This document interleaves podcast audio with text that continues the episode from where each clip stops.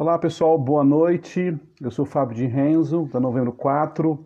Estamos aqui mais uma noite para a gente conversar sobre a nossa série de lives que nós estamos fazendo já há algum tempo, falando sobre a história dos líderes, o desafio dos líderes nesse momento bem diferente da sociedade, como é que a gente conecta é, tudo o que está acontecendo.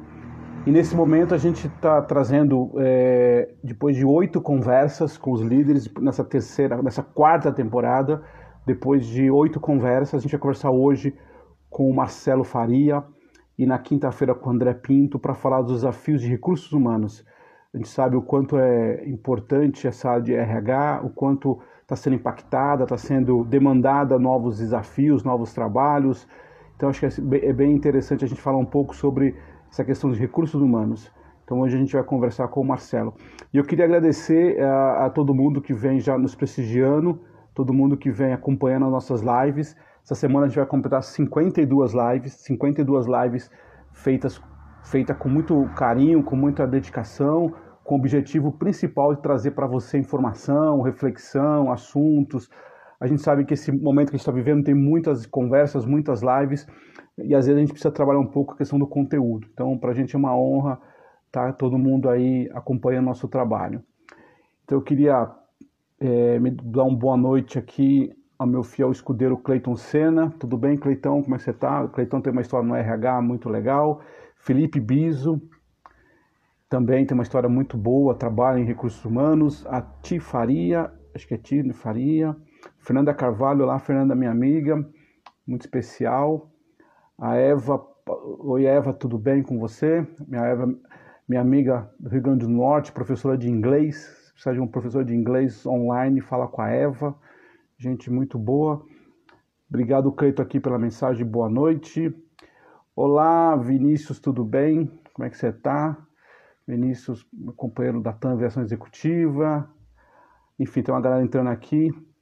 Obrigado, Fernanda, pela, pela mensagem das lives. José Rubens Novaes, tudo bem? A Gislane Silveira também. Enfim, Daniele Grupo.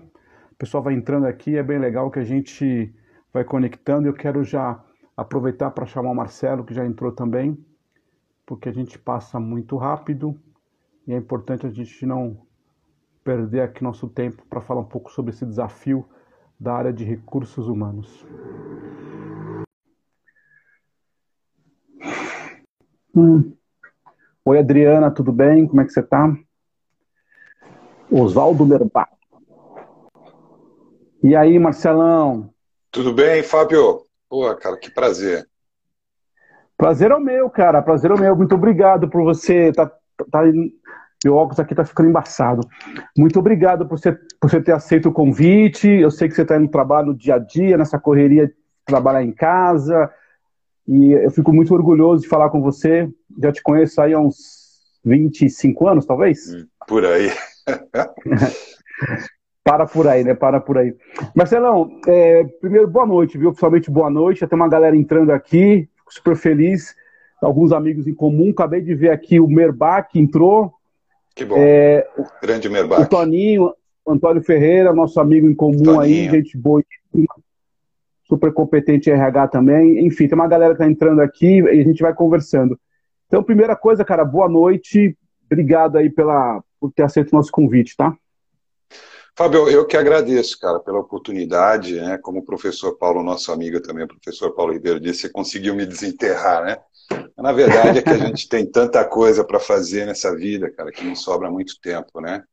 Mas gratidão aí pelo convite, eu tenho acompanhado suas lives, né, desde o início lá, muita gente boa participando, compartilhando informações, trazendo experiência nesse mundo, né, que a gente está vivendo, nesse é, é, é, o novo é, é, essa nova condição que a gente está vivendo, né, Fábio? Então, compartilhar experiências, trazer informações, ponto de vista, tem uma diversidade muito grande, né? Então é importante a gente ouvir saber da opinião das pessoas e principalmente tudo aquilo que vem agregar para ajudar nesse período pandêmico, né? O novo normal, como, como é conhecido, né? Faz, faz a diferença. Então, parabéns para você aí com as lives, com as pessoas que participaram. Muito bom mesmo. Obrigado, Marcelo. É, é, exatamente, acho que a ideia desde o início foi é, trazer um pouco dessa reflexão, pensar um pouco, trazer gente para falar. E o nosso papel aqui, como agência de comunicação, é basicamente ouvir as pessoas. Eu acho que tem uma coisa que a gente aprendeu muito nessa pandemia, aprendeu não, acho que só reforçou, que é ouvir as pessoas. A gente precisa ouvir as pessoas. Não adianta tomar decisões, pensar um monte de coisa, a gente precisa ouvir as pessoas. E não tem Antônio certo e errado, né, Fábio? Não, não, tem... não tem, não tem certo. Não, não tem nada certo e errado. Não tem certo e errado, não. É pontos de vistas que vem para agregar, que, que traz aí percepções, todo mundo tem suas experiências né, para agregar. Então, cara, estamos vivendo uma situação muito fora do normal, né? Uma, uma, inusitada, eu diria. Então é muito bom mesmo é. ouvir as pessoas. Perfeito, perfeito que você falou. É, não tem nada certo e errado, a gente só precisa entender esse trabalho. Eu queria mandar um abraço aqui especial para o nosso amigo Trujillo também, Antônio Trujillo. Trujillo, Ei, Trujillo como é você... grande Trujillo. Era boa. Você fez uma boa campanha, já tem ó, 120 pessoas aqui nos acompanhando. Que bom. Ô Marcelo, é, apesar de algumas pessoas, obviamente, te conhecem aqui, é, essas pessoas que a gente acabou de falar o nome, enfim, conta pra gente aqui um pouco quem é o Marcelo, Marcelo Faria, executivo de recursos humanos. É óbvio que eu conheço bastante você, um pouco da sua carreira, mas e, e normalmente eu vou te acompanhando, né? Onde você vai, eu tô lá sorrado, né? Mas conta é pra gente um pouco da sua carreira, sua carreira, é, da sua formação, as empresas que você já trabalhou, que você trabalha, só para dar um contexto. Depois, em seguida, a gente fala um pouco sobre essa questão do, de recursos humanos, por favor. Eu, eu, eu, tenho uma história um pouco atípica, né, Fábio? Diferente aí do, do, dos meios tradicionais. Eu ingressei na Ford por, por, outros caminhos, né? A gente sabe aí tem programa trainee, programa de, de estágio, jovem aprendiz. E quando eu ingressei na Ford, eu vim de uma família simples, né? Desde de, de, de moleque lá, aos 16 anos comecei a trabalhar. Eu sempre tive a responsabilidade de ajudar a minha família, então eu entrei na Ford e é uma história muito interessante. Eu, eu alguns já conhecem, né? eu entrei como guarda patrimonial na Ford, lá em 1989.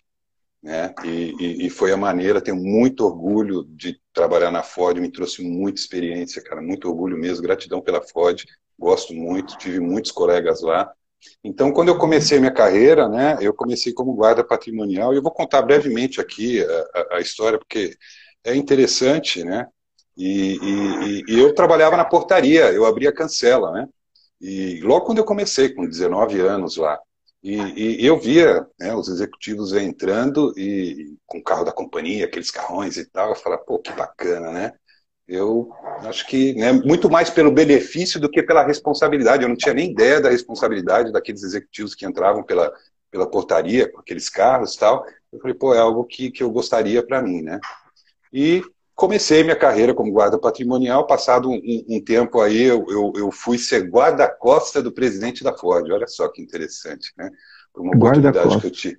Fui guarda-costa da, da, do presidente da Ford por um período. Imagina um moleque de, de, de 21 anos, né, todo paramentado, né, usando arma assim totalmente treinado, porque a Ford tinha isso, né, a guarda patrimonial, a segurança da presidência eram funcionários Ford, hoje a maioria é tudo terceirizado, nós tínhamos um treinamento com uma qualificação, estratégia, fui treinado pelo GAT, pelo COI, simulação anti-sequestro, é, é, direção defensiva evasiva, né? E assim, tratamento psicológico, né? Até por conta da, da forma como eu, eu, eu, atuava, eu tinha que ter aí o equilíbrio emocional, né? Então foi, foi um, um, um, uma oportunidade que me trouxe experiências únicas, sabe? Né? Que eu posso compartilhar aqui com vocês. Eu tive a oportunidade de conhecer Ayrton Senna pessoalmente, né? não havia celular naquela época, nós estamos falando de mais de 20 anos atrás, né? não havia celular para tirar uma selfie, mas eu tenho um autógrafo personalizado dele, né, que ele, me, ele, ele coloca o meu nome, é o Marcelo Faria, amigo da Ford, um grande abraço, 1992. Fiz segurança do Harrison Ford, também a convite do, do, da Ford num evento, né? Fiz segurança dele, da família dele. Tive a oportunidade de fazer a segurança do Bill Ford, viajei num jato da empresa com a comitiva e o Bill Ford, bisneto do Henry Ford, né? E, e, também segurança da, da, da, do presidente mundial da Ford, já que onde eu fiquei hospedado né, no Renascense, na, na, na, cobertura, na suíte presidencial. Obviamente, o, o, o executivo estava na, na suíte presidencial e eu estava no anexo. Né? Então, são duas suítes presidenciais com quatro anexos. E naquele dia, eu estava fazendo a segurança dele no hotel, né? e quando ele saía externo, eram outros, outros seguranças pessoais que faziam. mas naquele dia estava tendo o show do YouTube, né? Borovox, ah, e eles ficaram hospedados na suíte presidencial. Duas, três horas da manhã, eu fiquei acordado e tive a oportunidade de vê-los a poucos metros no hall, porque tinha todo um protocolo de acesso, mas como eu já estava hospedado lá, eu tive a oportunidade de, de ver a banda toda ali chegando, fazendo a farra, felizes pelo show que, que fizeram. Então, essa, essa experiência me trouxe oportunidades, assim, experiências únicas, né, que eu, que eu trago comigo com muito orgulho, sem, sem vergonha alguma, mas com muito orgulho mesmo. E eu ainda tinha a intenção né, de, de, de, de, entrar por aquela portaria né, como executivo da Ford, apesar que como segurança presidencial a gente andava com, com, com os melhores carros da empresa aí, era ferramenta de trabalho. Ali foi a primeira etapa que eu passei a entrar com o carro da companhia, um rapaz jovem ainda. Né? E passado é, um tempo, eu pedi para o nosso querido amigo Machado, né, que era o nosso gerente, que eu queria ir para a área administrativa. Né? Eu queria é, é, é, trabalhar na área administrativa e ele me deu a oportunidade de começar lá pelo departamento pessoal. Então você imagina, né? A gente saía para um planejamento de saída do, do executivo para um jantar, Fábio, a gente tinha duas horas de reunião de planejamento estratégico, como é que nós faríamos aquela saída, né? Qual que era a rota de fuga, onde tinha delegacia, onde tinha hospital, né? Onde que nós faríamos o caminho, como é que a gente se encontraria. Então, toda essa qualificação naquele momento me trouxe muita experiência, né? Então, quando eu fui, comecei a ingressar na área administrativa, eu tinha uma capacidade técnica, né, e uma visão sistêmica das coisas que contribuiu muito né, para o meu crescimento. E poucos anos depois, na Ford, eu passei a ser executivo, ali no primeiro nível de executivo, mas passei a executivo e concluí, concluí ali o meu, meu objetivo pessoal, que era se tornar um executivo da Ford. Cara, isso foi, foi fantástico, assim. Para, parabéns por esse primeiro degrau, digamos assim, né, da sua carreira, né? Muito legal isso. É, e trabalhei por mais alguns anos né, na Ford, e aí coloquei outro objetivo que eu queria ser diretor de RH. E você sabe, na Ford nós tínhamos pessoas altamente capacitadas. A Ford foi uma escola assim maravilhosa que capacitou muita gente. Né? Então você olhava para o lado, você via colegas, né, com 15, 20, 30 anos, né? E a concorrência era grande, né? Então eu falei, bom, eu vou ter que sair da Ford, né, procurar o meu caminho aí, porque eu sei que que, que, que, tem muita oportunidade também. Com 20 anos de empresa, eu pedi a conta, né? Que, que naquela época já era algo inusitado, né? Pô, que loucura pedir a tá conta. Mal, né? Você tá passando mal, né? Que história é, é essa, né? Que cara doido, né? É, e fui para uma empresa, uma multinacional da engenharia e construção, a Tequinte, né? Com, com, carregando toda aquela bagagem que a Ford nos proporcionou de conhecimento, de habilidades, né? e com oito meses de T-Quinte eu fui expatriado, responsável pela implantação do SAP em cinco países na América Latina. Né, já é, pelo responsável pelo desenho funcional, e aí passado um ano eu retornei e aí fui né, é, é, presenteado com uma promoção para diretor de recursos humanos, quando me tornei diretor de recursos humanos na Tequinte. Né.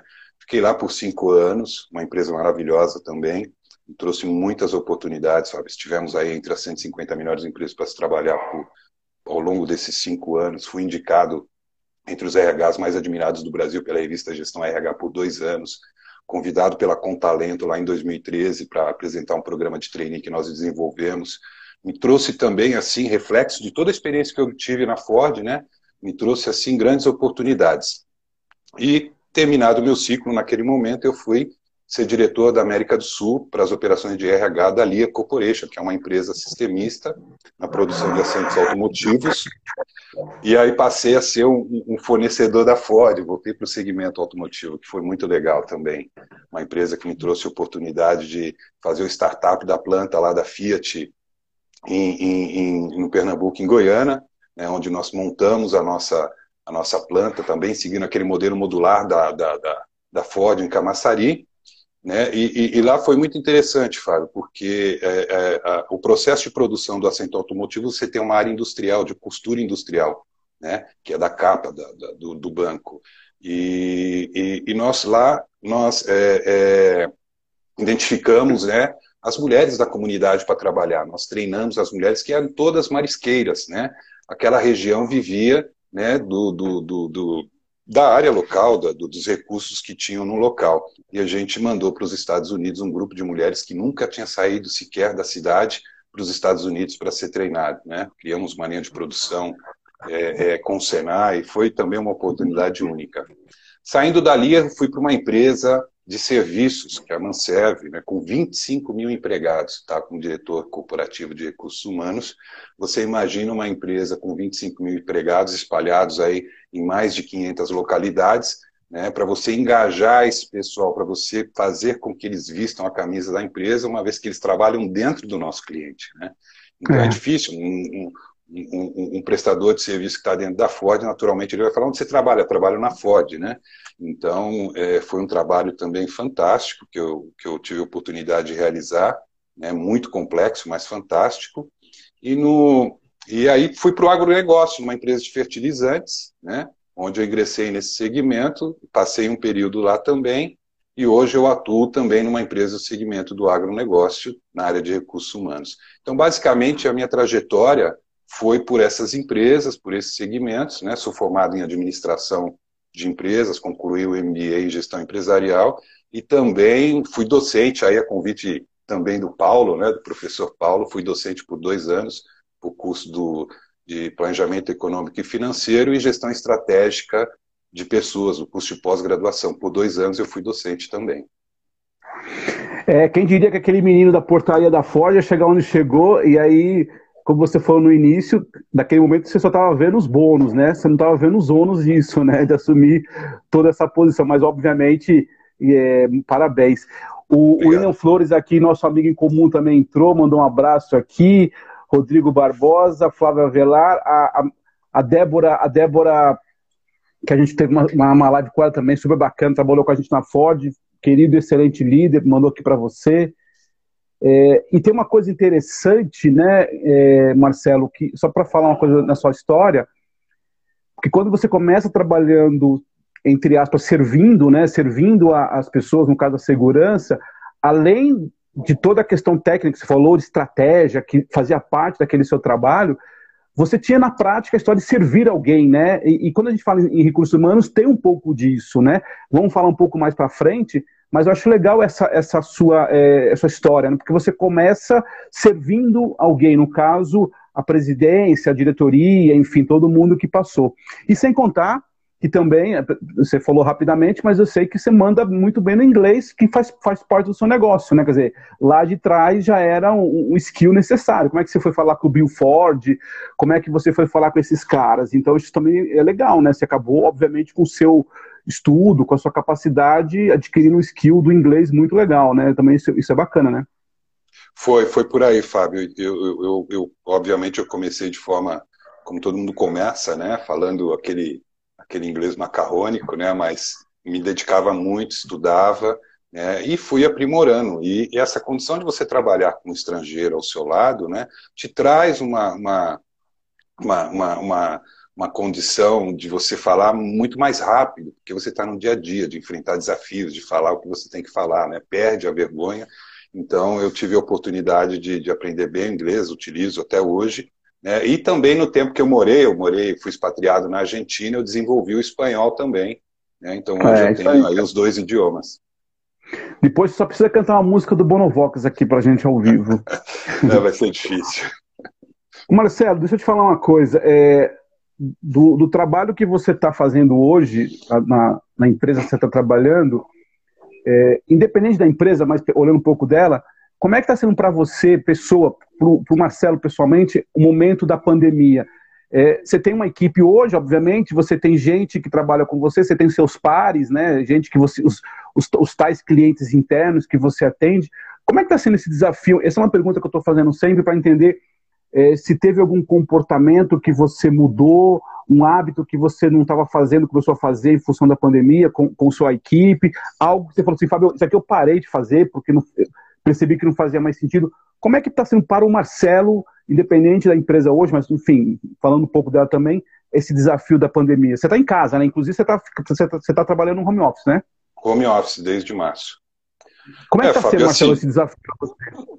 Eu, eu, diria né, que para os profissionais de recursos humanos, eu acho que todos tiveram aí os desafios né, dentro dos seus segmentos, dentro da sua condição de empresa, né? E, e, e eu, eu, diria que dentro desses. Eu, eu, eu, traria dois cenários né, que aconteceram durante esse período de pandemia. Né? Primeiro cenário seria os recursos humanos e a liderança das empresas que mantiveram as suas operações, né, por serem tratadas como serviços essenciais, que é o caso das farmacêuticas, é, combustível, alimentação. Né? Esse foi um cenário, um desafio no qual recursos humanos e as lideranças tiveram que agir rapidamente por toda essa condição.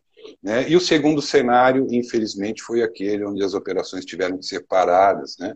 O desafio dos RHs de tratar com negociação sindicato, estabelecer layoffs, suspensão de contrato, é, é, é, infelizmente, demissões. Né? Então, foram dois cenários que se desenharam a partir desse momento de pandemia. Né? Eu estou num segmento que foi tratado como essencial e, obviamente, seguindo aí as condições que foram estabelecidas através de decretos municipais, estaduais e federal, né, a gente rapidamente se adaptou. Isso foram todas as empresas, Fábio, sabe? Porque uma coisa que eu percebi acompanhando aí é, é, as notícias, né, e, e, principalmente nas mídias sociais, né, a resposta rápida que essas empresas trouxeram né, para essa condição que, que, que, tiveram que atuar.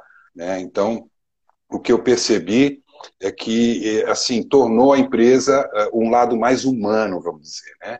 É, você trouxe uma condição onde você passou a se preocupar com o próximo, não só com você ou a empresa, não só em determinados locais de risco. Né? A empresa, de uma forma generalizada, ela passou a se preocupar com todos os colaboradores, com a comunidade, com os familiares. Né?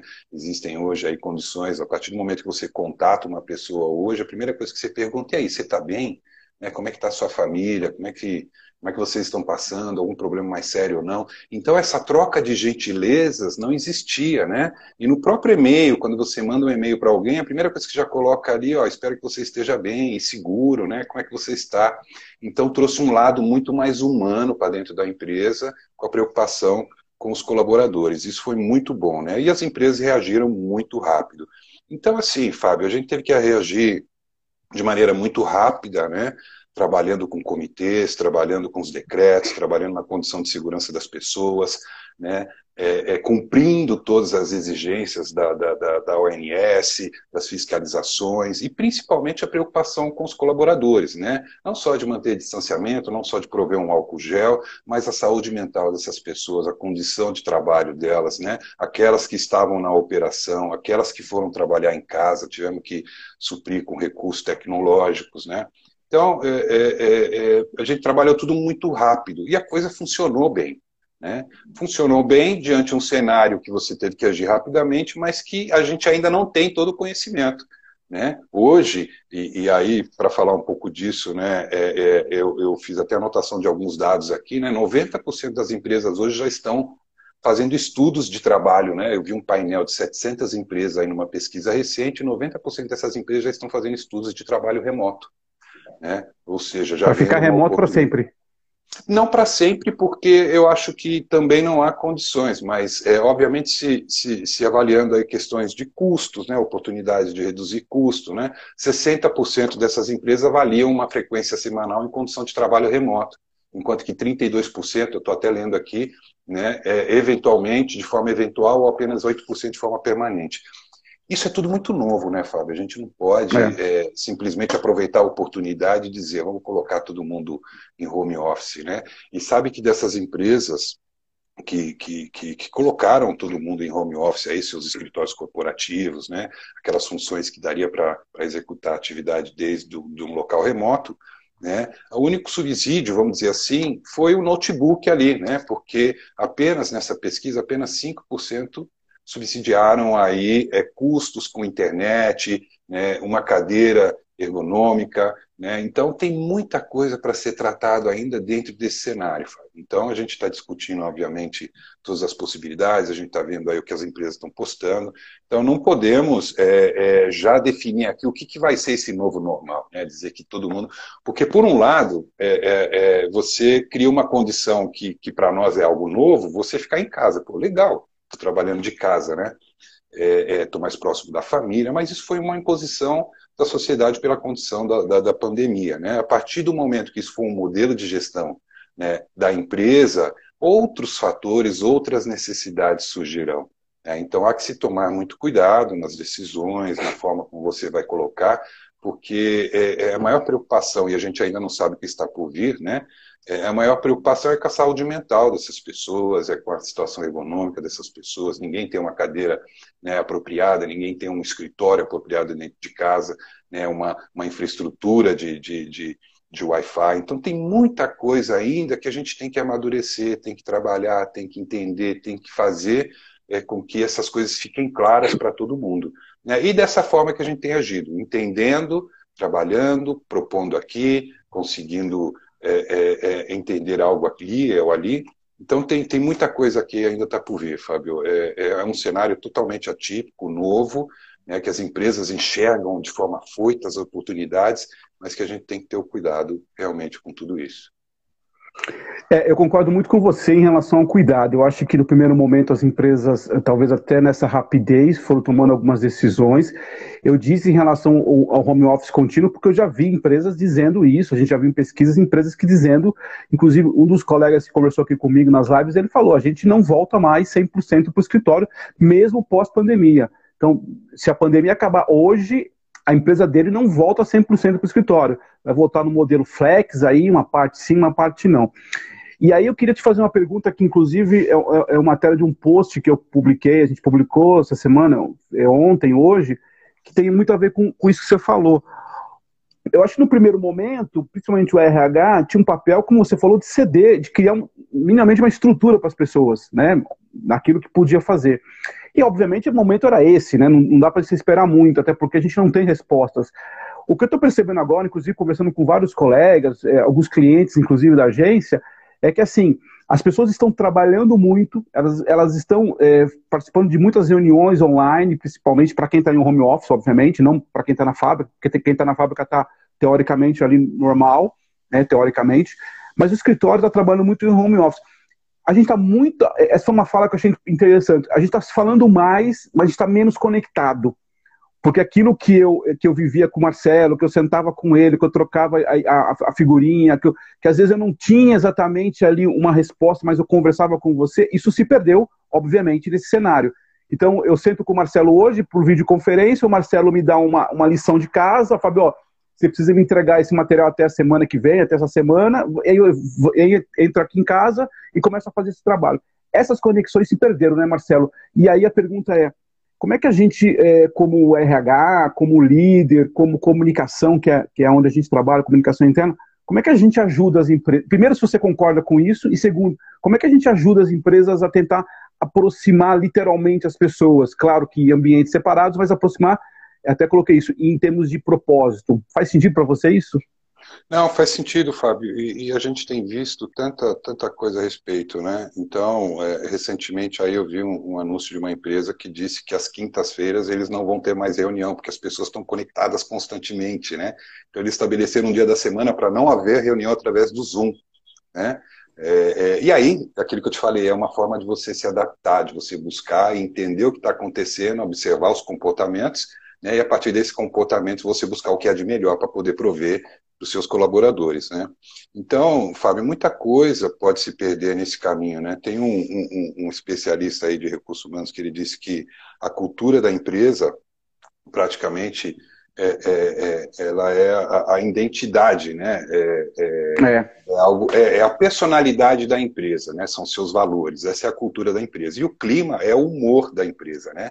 A cultura ela é estabelecida por longo prazo, né? A partir do aculturamento das pessoas. E o clima não. O clima depende de uma situação de um período bom de resultados, de uma situação em que a empresa está investindo, né? E são períodos ruins ou bons mas que de fato né, muda o humor da empresa. Então são duas coisas distintas. Né?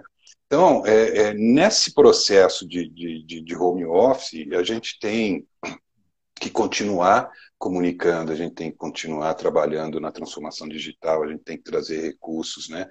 Então, muita coisa vai se perder, porque pensando o seguinte, eu vou até fazer uma, uma, uma analogia que é um processo, Fábio, que, que, que, vai trazer um pouco essa, essa ideia que eu estou querendo colocar, né? Algum tempo atrás, os condomínios né, optaram por reduzir custo com os porteiros, né?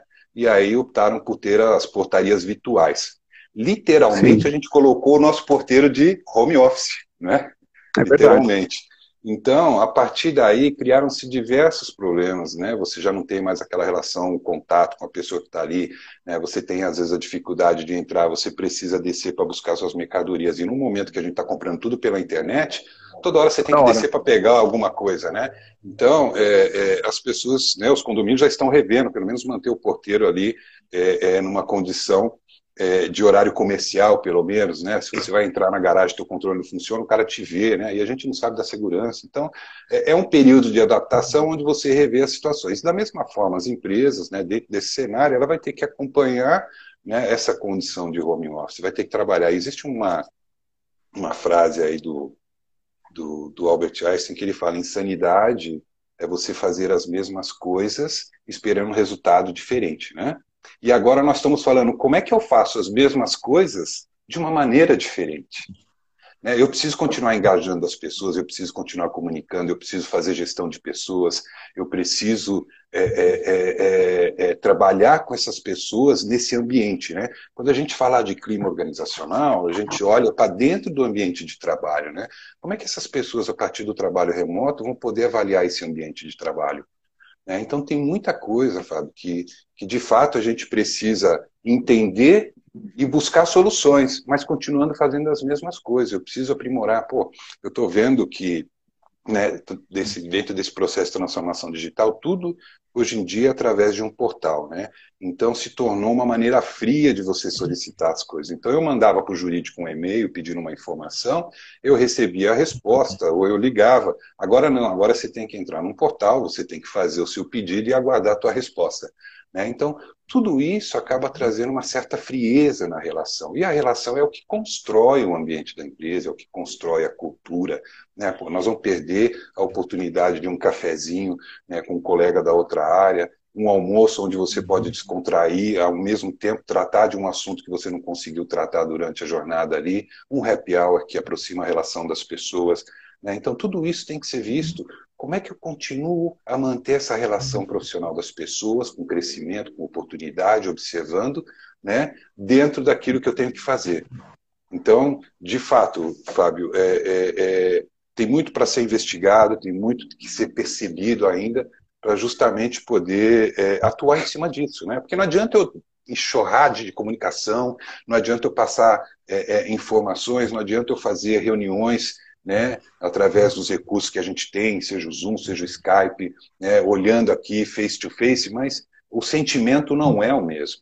Né, não, não, não, não existe essa condição. Aí a gente fala né, daquele modelo que foi conceituado lá na década de 90, lá, a curva de aprendizagem, né, onde fala 70, 20, 10, né, que 70% do teu aprendizado ele é composto pelo dia a dia, pela tua rotina de trabalho, pelas interligações que você tem com as áreas, né? 20% pela exposição que você é colocado, pelos, pelos valores que você observa, pelos exemplos de pessoas que você observa. Nós estamos falando de 90% do nível de aprendizagem de uma pessoa dentro de uma empresa né, que trata de relações. Né? Então, é, hoje todos os cursos são online, você já não tem mais aquela atividade de fazer com o colega, de, de compartilhar, de, de, se descontrair, de absorver melhor aquele conteúdo. Né? Então, tudo isso tem que, ser, tem que ser visto de uma maneira assim, com olhos clínicos, né? para não poder é é, é, é, é, propor coisas que de fato vão, vão piorar. Né? eu acho importante é, eu acho importante você falar isso pelo seguinte, e, talvez algumas pessoas podem é, achar estranho, mas é importante lembrar, quando a gente está falando, nós somos profissionais de comunicação de RH, e as relações para a gente é nossa matéria-prima. Então, assim, talvez outras áreas podem lidar um pouco diferente com isso. Talvez essa dor para você, para mim, é muito forte, porque a gente trabalha com pessoas nesse sentido. Quando você disse isso dos 70, 20, 10, exatamente. Quantas coisas a gente não construiu junto num café, trocando uma ideia, numa, numa nova, que não estava naquela reunião, né? não estava na reunião, nem, nem na presencial estava é, aquele trabalho, que foi feito depois. Eu acho que isso é, é, muito interessante a sua fala. E tem outra coisa, né, Marcelo? Eu me lembro lá em, em 2000, mais ou menos, a Ford, que foi uma das pioneiras, é, eu me lembro que o, Merbach deve estar, tá, se ele estiver aqui, ele lembra disso, o Toninho lembra disso, o André Pinto lembra disso, que é a história de você transformar um RH mais estratégico, né? Transformar o, a história do, dos BOs, né? Dos Business, business Operators, depois Business Partner, enfim. é, você tem um RH mais estratégico e deixar que as questões do dia a dia sejam feitas pelos líderes. Ao mesmo tempo, isso parece um pouco, hoje, nesse momento, parece que vira um pouco contraditório. Não, não contraditório, mas a gente talvez precisa rever o RH mais, é, literalmente, cuidar das pessoas, né? Porque se a gente deixar, a gente se perde mesmo. E aí você falou, você teve umas falas que eu acho muito interessante lembrar disso, que também é uma dor que eu vejo muito hoje. Se a gente deixar, com todo respeito, a gente vai perder pequenas celebrações, reconhecimentos das reconhecimento das pessoas. A gente outro dia eu falei com alguém que estava falando assim que a gente não está mais nem comemorando aniversário, aniversários das pessoas. Então, olha como é, é, é, interessante, né? Ao mesmo tempo que a gente sempre disse, e eu acho correto, o RH, a comunicação ser mais estratégica, mas esse momento pede para nós, profissionais de comunicação, RH, sermos muito mais, é, digamos assim, mais, operacionais, mais conectar com as pessoas, entendeu? Porque senão a gente corre um risco grande, e aí de novo eu quero ouvir você, mas a gente corre um risco grande de perder essas conexões, de virar é, processos, como chama, de comando e ação. O, André, o, o, Marcelo pede alguma coisa, eu entrego, pede, eu entrego, a gente perde essa conexão. Faz sentido isso para você também, de um RH é, não deixar de ser estratégico, mas ser um RH hoje um pouco mais, digamos assim, no bom sentido, cuidar mais das pessoas? O RH presente, né? Não, faz, faz é sentido sim, Paulo.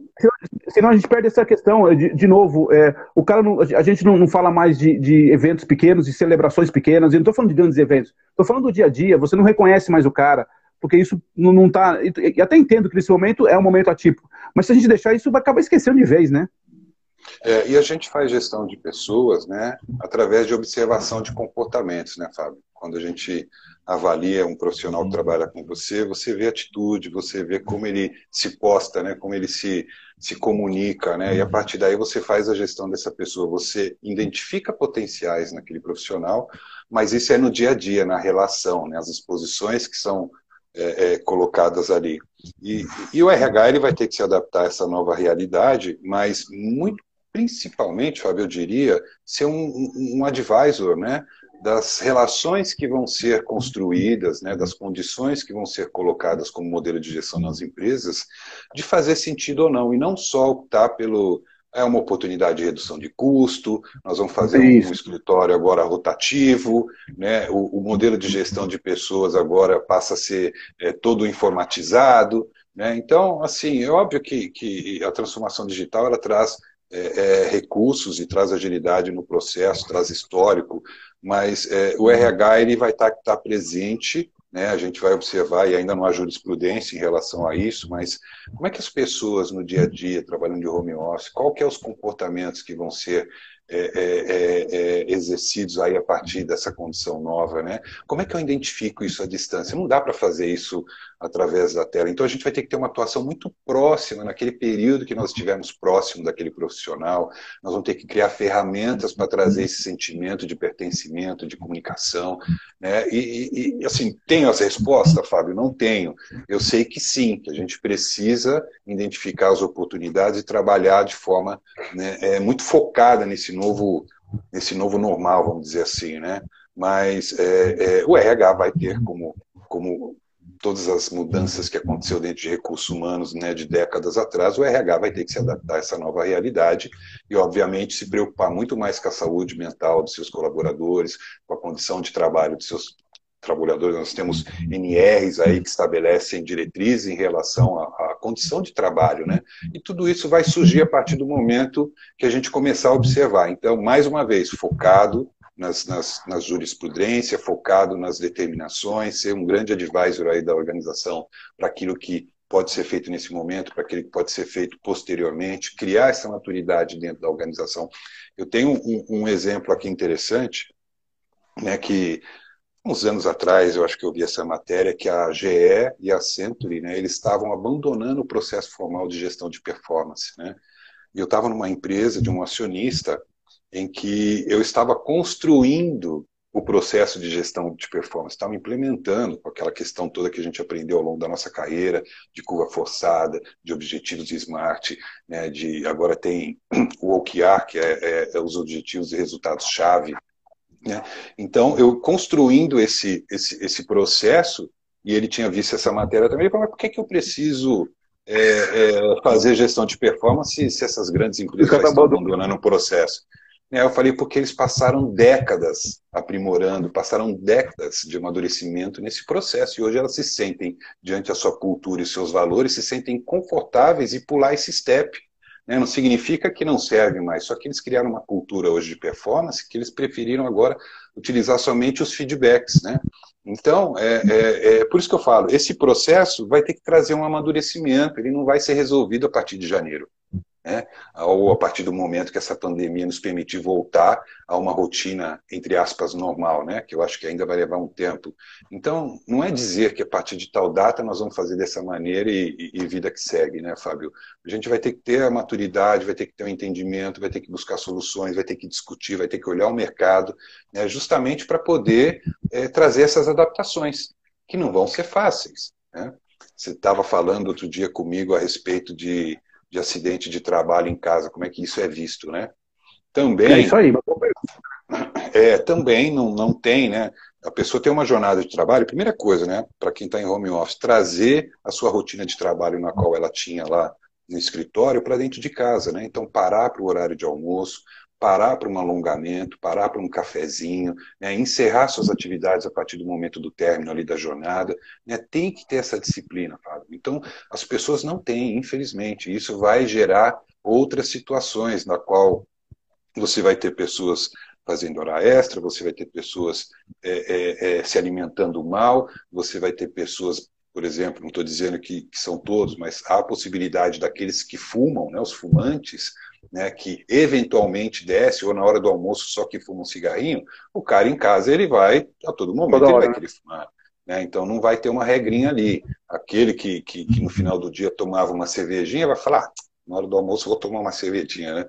É, isso pode acontecer, e isso vai trazer outras implicações. Então a área de saúde ocupacional, junto com recursos humanos, vai ter que estar muito próximo de todos esses comportamentos que a gente vai ter que entender. Então, é, Fábio, é, é é coisa de louco, vamos dizer. É, mas eu acho interessante o seguinte, é, mesmo que a gente não tenha as, as respostas, eu acho importante, e você já está trazendo isso, o RH já olhar esse cenário. Esse é, ok, eu não sei. Eu, eu, eu, eu, não sei o que vai acontecer, mas quando eu olho já, eu acho que é muito legal o que você está trazendo.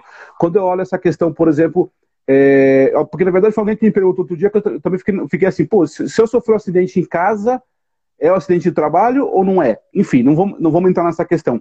Mas o RH precisa pensar nisso, precisa pensar na questão que você falou das condições físicas, da cadeira, dos horários de trabalho. É, outro dia alguém falou assim, como é que vai ser negócio de hora extra? Enfim, tem uma série de questões que ninguém tem resposta, ou talvez poucas pessoas têm, mas eu acho que o RH precisa se antecipar nesse sentido já para criar um cenário. Porque ao mesmo tempo que você diz, por exemplo, esse negócio do horário que você falou, mas também tem uma outra vertente se eu tenho filho e eu tenho filho pequeno hoje, eu posso dizer, eh, talvez em alguns momentos eu, eu não trabalho à tarde, porque eu vou trabalhar à noite, porque à tarde eu fico com ele e à noite é a hora que eu tenho tal. Então, o meu líder precisa, vai precisar entender isso. Né? O Fábio trabalha de manhã, na hora da tarde ele dá uma parada porque ele precisa ajudar, eh, enfim, precisa, eh, precisa cuidar do filho junto com a esposa e à noite ele volta. Então, essas flexibilidades vão precisar ser, de uma certa forma, traduzidas no dia a dia. Também, de novo, não quero entrar na questão porque é, é muito complicado, é cada caso é um caso. Mas eu acho que o RH precisa entender isso, né? Até, até o Merbach falou aqui, a palavra que estava faltando aqui, obrigado, Merbach, foi humanizado. A gente precisa ter um RH mais humanizado. Eu preciso entender que o Marcelo é diferente do Fábio, que é diferente do Merbach, que é diferente do André, que tem comportamentos diferentes e como é que a gente conecta tudo isso. Então, eu, eu acho legal isso que você está trazendo. A gente não tem as respostas, mas a gente já tem um olhar para isso, né? Sim, e as diversas empresas, Fábio, os RHs, eles estão em diferentes níveis de estágio ali, né? Então, tem empresas que ainda estão construindo sua cultura, tem empresas que já têm isso muito bem fomentado, tem empresas que já partiram do propósito de fazer algo diferente. Então, é, é, é, vão ser muitas vertentes, vão ser muitas situações, né, e obviamente cada RH, diante aí seu desafio né, na empresa que atua, né, vai ter que entender o seu momento, a sua condição. Né? Enquanto nós estamos falando aqui de home office é, é, é, a partir de algum determinado período, como é que a gente vai trabalhar e trazer. Outros RHs vão olhar como é que a gente vai retomar a operação, como é que a gente vai reconstruir o resultado da empresa, como é que a empresa vai trazer resultado positivo de novo. E a gente está aí vendo que, que ainda está por vir uma crise ainda econômica.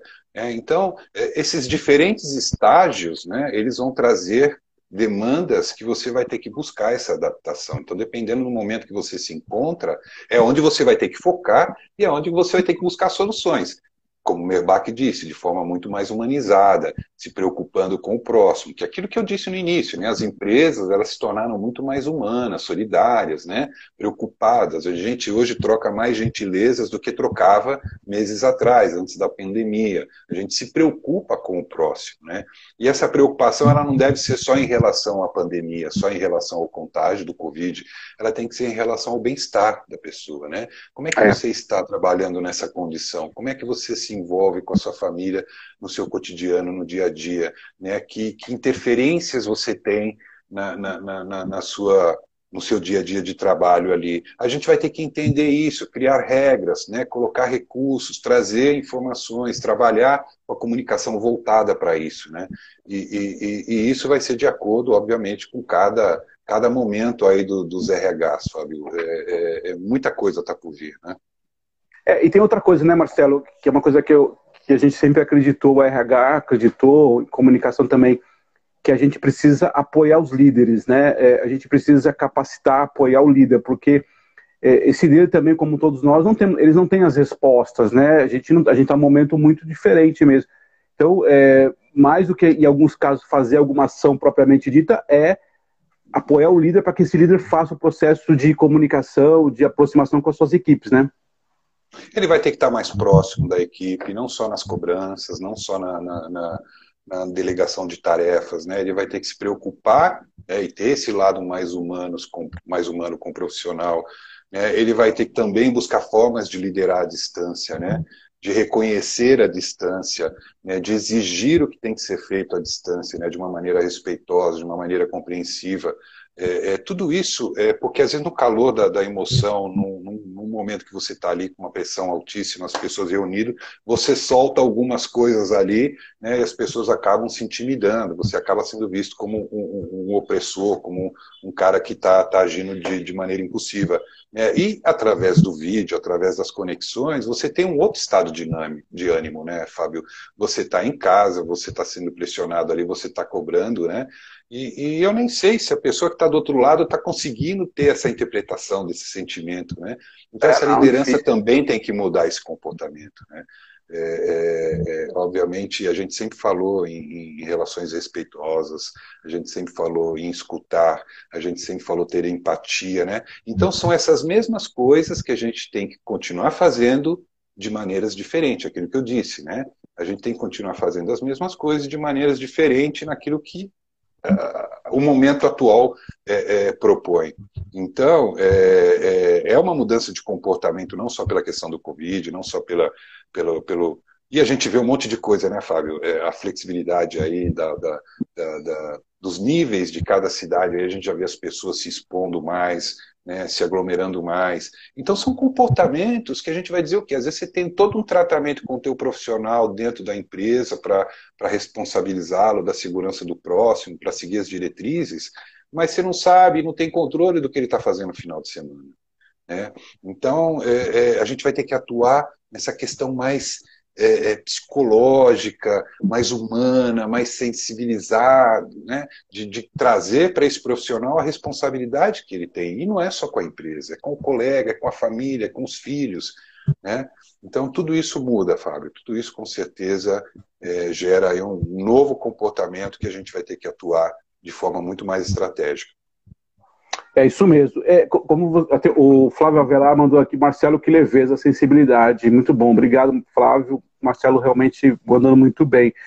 É, tem um ponto aqui, Marcelo, que eu vejo também, que você falou, e você bate muito nessa tecla da questão da saúde mental, né? A gente está vivendo aí muito esse, esse momento. E, e, essa questão da saúde mental é uma questão muito silenciosa, né? Porque às vezes tem um risco da pessoa perder o emprego, o risco ela não consegue se demonstrar via relações virtuais do trabalho dela, então ela fica insegura. Uma das coisas que eu vejo muito nessas conversas que as pessoas falam, dessas reuniões que a gente faz virtuais, tem gente que fala muito, mas às vezes é muito pela necessidade de ter um bom. dizer, eu só tô aqui, ó, né? Não esqueçam de mim. Então tem uma, uma questão de um, de, uma, de um comportamento aí, de uma preocupação que você falou, e você traz isso várias vezes, eu acho importante, né? E o RH precisa ter essa sensibilidade, né? Porque as pessoas estão, eu até usei uma frase, né? Elas estão vivendo nos seus mundos individuais. É diferente de eu sair da minha casa, ir para o trabalho, me conectar com um monte de gente, almoçar com você, tomar um café, depois faz uma reunião, faz o trabalho, atende telefone e volta para casa. Esse movimento não existe uma, uma parte da população. Então, essa questão da, das questões psicológicas aí é muito importante, né, Marcelo? Sim, com certeza, Fábio. E, e, e assim, né, é, é, a gente ainda, né, o, o, Brasil foi considerado aí entre os primeiros países aí com maior índice ou maior nível de ansiedade na sua população, né? Então, o brasileiro ele é ansioso por natureza, vamos dizer assim, né? E a gente tem vários outros fatores, sejam eles econômicos, sociais, né, que impactam muito nessa questão. Então, é, é, é, assim, é, e fora isso também, né, o, o, nosso país tem um problema sério também de, de infraestrutura de telecomunicação, né? Nas grandes capitais, a gente percebe que, que a internet não funciona né, a contento. Né? Às vezes você está numa reunião, o cara começa a falar com aquela voz metálica, é, às vezes é. cai a conexão, né? E, e, então a gente não está preparado de fato para ter toda essa infraestrutura, para ter toda essa condição e achar que é simplesmente colocar ali a pessoa para fazer esse trabalho. E a saúde mental, diante desse cenário, diante dessa situação, nós vamos continuar mantendo as pessoas em isolamento, nós vamos continuar é, é, dando ferramentas para que ela se conecte de forma fria, né? É, mas que se conecte, né? E não, não podemos achar que é, a conexão ela traz é, é, é, ela traz um certo alívio, né? Porque eu estou te vendo aqui, pô, que legal, estou te vendo, Fábio, né? Mas o fato de a gente estar tá junto pessoalmente, olhando no olho, né? Andando, caminhando para a Copa, para tomar um café, fazendo um trabalho, você me perguntando alguma coisa aqui, isso, isso traz muito mais é, é, fortalecimento na relação, no estado psíquico, na condição da saúde mental, de você sair para trabalhar, de você voltar ao trabalho. Né? Então, é, é, é, é, isso de fato vai ser muito avaliado, muito discutido. Né? Não, vai ter, não vai ter outro jeito, Fábio. Deixa eu te falar uma coisa. É, você, uma das conversas que eu tive aqui, eu, a gente falou um pouco, que, que eu acho que tem a ver um pouco isso também, que é a questão que você falou um pouco da, da tecnologia, um pouco dessas questões virtuais. É, uma das umas conversas que eu tive aqui foi um pouco da indústria 4.0, e você tem muita experiência em indústria, né? É, basicamente, todas as empresas que você trabalhou, é, é de uma certa forma, são indústrias, né? Com algumas, é, com algumas características, mas todas elas tinham uma indústria, digamos assim, né? Tinha uma fábrica. É, e de repente isso está tá sendo muito acelerado, tudo está acontecendo. E aí você tem essa vertente de uma indústria 4.0, que é cada vez mais a digitalização. Eu tive uma conversa aqui com o Tarcísio Teles, também foi muito boa nesse sentido. Como é que você vê isso? Você acha que isso também, de certa forma, ajuda, potencializa essas relações, essa questão da máquina? Essa, o, o Aníbal fez um comentário da máquina que também é muito importante. Né? Enfim, como é que você enxerga um pouco sobre isso da, da indústria 4.0 nesse momento também? Para o pessoal aí da nossa idade, um pouquinho mais, a gente pegou a terceira evolução, que foi a, a, a, parte de automação na indústria. A gente viu a construção da fábrica da Ford, né, a parte de robotização, é, a evolução vem desde lá do início, que foi a primeira evolução é, das máquinas a vapores, a segunda a partir aí do, do, do Henry Ford, que é a cadeia em produção em escala, essa terceira evolução que trouxe a automação, e agora nós estamos falando de uma indústria que vai trazer a inteligência artificial, que vai trazer a nanotecnologia, a impressão 3D, né, a internet das coisas, né, que é o que a gente fala. Então, muito já se faz em alguns segmentos, né? Ainda não tão latente na indústria, né? Quando a gente fala, por exemplo, na internet das coisas, significa que hoje tudo está conectado. E assim vai ser a indústria, tudo vai estar conectado. Né? Então, um simples processo ali que você tinha uma automação passa a ser um processo é, é, é, é, é, feito por inteligência artificial. Não que isso vá trazer é, é, diminuição dos postos de trabalho, mas a automação ela já trouxe, de certa forma, a segurança na linha de produção, aquilo que trazia risco de segurança às pessoas, né, o aumento da produtividade, a eficiência do resultado daquele produto sendo fabricado. Né, e agora a inteligência artificial ela traz, dentro dessas questões, também a, a possibilidade de, de, ser feito aí muita coisa através da inteligência artificial. Né? Então, vamos dar um exemplo aqui. Né? Existem casas sofisticadas hoje que você controla tudo dentro de casa através de um smartphone. Né? Então você liga as luzes, você liga a tua banheira, você aciona é, é, é, comandos dentro da sua casa através de um, smartphone, que aí já se passa pela inteligência artificial, dentro dessa tecnologia né, de, de, de, de, de, de, recursos mais sofisticados, né? elevadores que são inteligentes, né? salas de reuniões que em determinado tempo não tem nenhum movimento, desliga as luzes, o ar-condicionado diminui conforme a quantidade de pessoas, aumenta se a quantidade de pessoas aumentar. Então tem todas as condições tecnológicas para você, atuar, você atuar dentro da indústria hoje, que de fato ela vem seguindo o teu percurso, outras coisas né, foram muito mais rápido. Né? Então, dentro dessa, dessa nova tecnologia, Fábio, os profissionais eles vão ter que se preparar de uma maneira que não só é, é, é, se qualificar para operar uma máquina, se qualificar para operar um computador. Né? A gente fala que dentro de uma indústria que usa muita tecnologia, as pessoas vão ter que ter um entendimento dessa tecnologia. Né? Eu falo isso porque às vezes você tem uma ferramenta de BI, né, que é Business Intelligence, que reúne dados, né, e essa ferramenta ela te traz tantos recursos de você exportar, de você preparar em apresentação, de você vários filtros, aquela coisa toda. E aí você percebe né, que e é uma ferramenta disponibilizada não só para um profissional que vai te trazer os relatórios, mas é disponibilizado para todo mundo ali dentro da, da, da, da, da, operação. E você percebe que as pessoas não têm essa aptidão de trabalhar com a ferramenta na sua plenitude. Você percebe que eles usam o básico.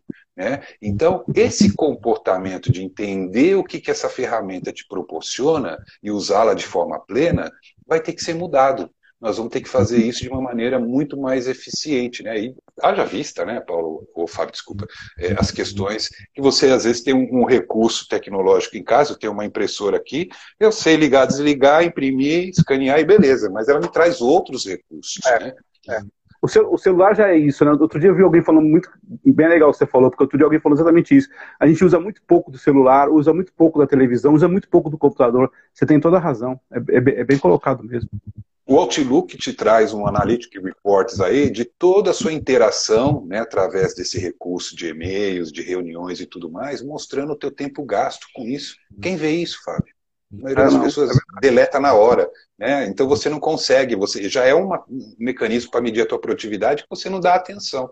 Então, esse profissional na indústria, ele vai ter que se qualificar, mas principalmente mudar o seu comportamento em relação à utilização dessa ferramenta. Né? Eu peço, por exemplo, um, um, um relatório para um, um funcionário meu, e aí ele vai trazer lá, ah, eu quero uma relação das pessoas com o salário, porque eu preciso fazer uma análise. Aí o cara vai trazer a, a, a, a relação dos nomes e o salário. Mas e a data de admissão? E a última performance? Né? E outras informações que compõem essa análise. Então é mais ou menos isso, entendeu? É, é você ter o discernimento daquilo que você precisa prover de uma maneira completa, de uma maneira plena, com informações que vão agregar na tomada de decisão. E é onde as pessoas se expõem, aqueles que têm esse potencial, e às vezes é um na, na, na na área que consegue fazer isso bem e que não está usando nem 30% do recurso, mas consegue fazer isso bem, você sobrecarrega ele. Você fala, pô, é. deixa lá que o fulano faz. Né? E, e eu... eu... vou, eu vou te, só, desculpa te cortar, porque, infelizmente, que eu sempre falo, cara, quando a conversa é boa, a gente vai passando muito rápido aqui. Já está terminando? Falta um minuto, cara, é sacanagem, viu? Olha que sacanagem. Eu queria. Tá é, professor Paulo Eduardo Ribeiro, grande Paulão. Paulo agora virou, virou blogueiro, só com na Muito rede social. Muito bom o programa dele. Muito bom o programa dele, gostei. É, virou, virou blogueiro agora. Daqui a pouco tá lá no, no tá, tá, lá no Danilo Gentili, lá, essas coisas aí. Eu queria. É, Machado sempre foi visionário, o talento do Marcelo enaltece essa competência de nosso querido Obrigado. Machadinho, o que mandou. Obrigado. Cara, eu queria te agradecer de coração antes de cortar você. 122 pessoas, 123 pessoas aqui. Obrigado, galera. É, antes de te cortar, eu queria te dar uma boa noite, te agradecer de coração, gratidão pela sua fala, adorei. Você, você sabe como eu, te, eu gosto, a gente sempre conversou, gosto muito da sua conversa. A Érica mandando um abraço também. É, fala aí, cara, termina o que você quiser falar, os, seus minutinhos finais aí para agradecer, que pode ficar à vontade, por favor. Obrigado. Fabio, gratidão da minha parte também. Obrigado a todos que participaram, meus colegas, meus amigos. Né, por saudade de todo saudade de todo mundo aí. Foram mentores, foram pessoas que me ensinaram muito também. Admiro todos vocês. E, e assim, Fábio, a gente continua em eterno aprendizado, né? Nunca para. E esse é mais um novo aprendizado que a gente vai ter que, que vivenciar, né? Então, muito obrigado pela oportunidade, obrigado pelo, pelas suas lives aí, as informações que você traz, né, junto aos profissionais que você convida, é muito interessante.